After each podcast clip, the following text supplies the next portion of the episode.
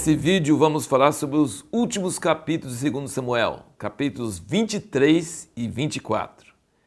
E o capítulo 23, do versículo 1 a 7, dá vontade de ler aqui, mas aí vai tomar tempo, você já leu, com certeza. Se não leu, leia agora. É maravilhoso, são as últimas palavras de Davi, homem de Deus, homem que foi exaltado. Ele fala sobre a visão do reino messiânico, milenar quando um justo governar sobre os homens, será como amanhã, logo depois da chuva, com céu azul, paz. Ele fala sobre a aliança eterna que Deus fez na casa dele. E ele fala do inferno, que os ímpios serão lançados no inferno. As últimas palavras de Davi são tremendas. Você deve reler, se for o caso, capítulo 23, de 1 a 7. Maravilhoso. Depois fala sobre os valentes de Davi. Eu queria chamar sua atenção para o seguinte: os valentes de Davi eram igualzinho, tinham a mesma atitude de Jonatas, quando ele foi sozinho com o escudeiro contra os filisteus, e de Davi, que foi contra Golias.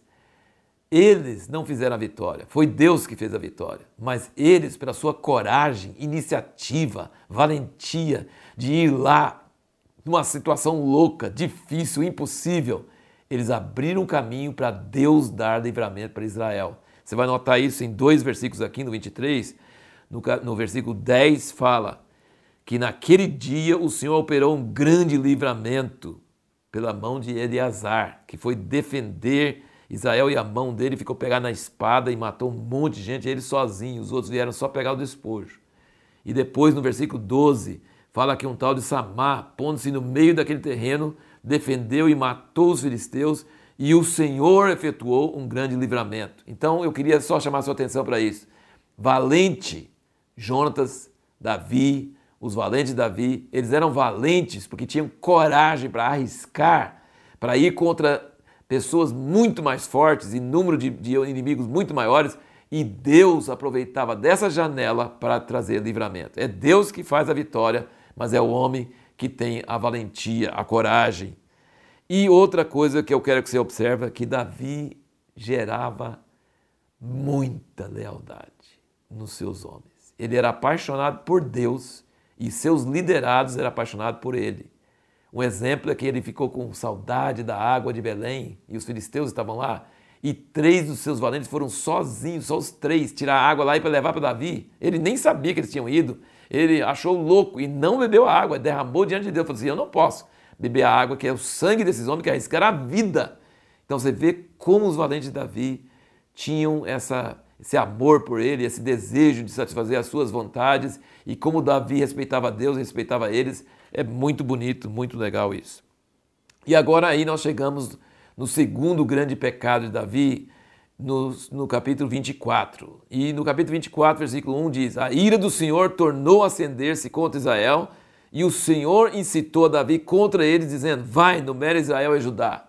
Esse versículo dá uma série de problemas. Deus queria que Davi pecasse e mandou ele fazer isso, e, e, e não explica por que, que a ira do Senhor se acendeu contra Israel para fazer Davi pecar.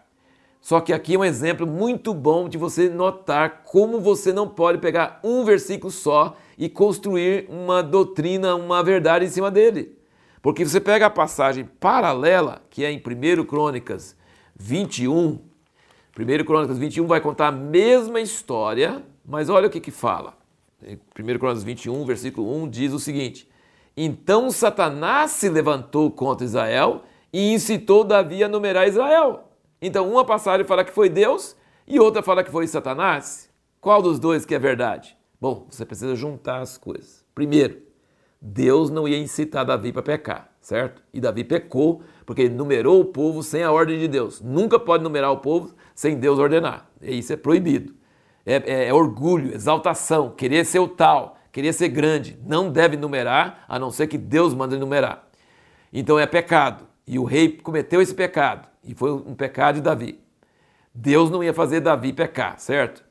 Aqui está falando que incitou Davi contra eles, mas eu não acredito nisso aí, porque o outro passagem diz que foi Satanás. Olha, Satanás incitou Davi contra Israel e Deus deixou ele incitar contra Israel, porque Deus estava com raiva de Israel por algum motivo, algum pecado nacional, sei lá, não fala.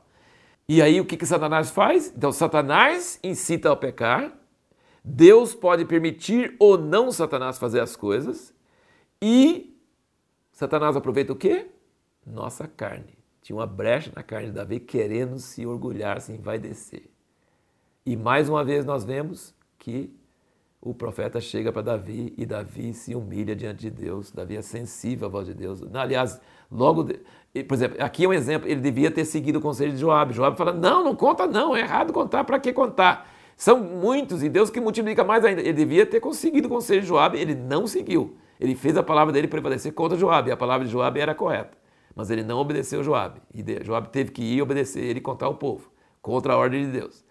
Aí Deus propõe para Davi vários castigos, e aí ele, ele quer cair nas mãos de Deus, não cair nas mãos dos homens. E aí a praga começa a matar as pessoas, e aí Davi fica horrorizado e fala assim: Eu que pequei, e esses morrem, me castiga, mas não o povo. E aí Deus ensina para ele o lugar onde devia ir para fazer um sacrifício e para a praga parar, para cessar a peste. Não é vontade de Deus que o homem peque, mas quando ele peca, até nossos pecados, Deus transforma em honra para ele. Isso é um milagre tão grande. Tudo coopera para o bem para aqueles que amam a Deus, até nossos pecados. Veja comigo, pecado de, de Davi com Batseba.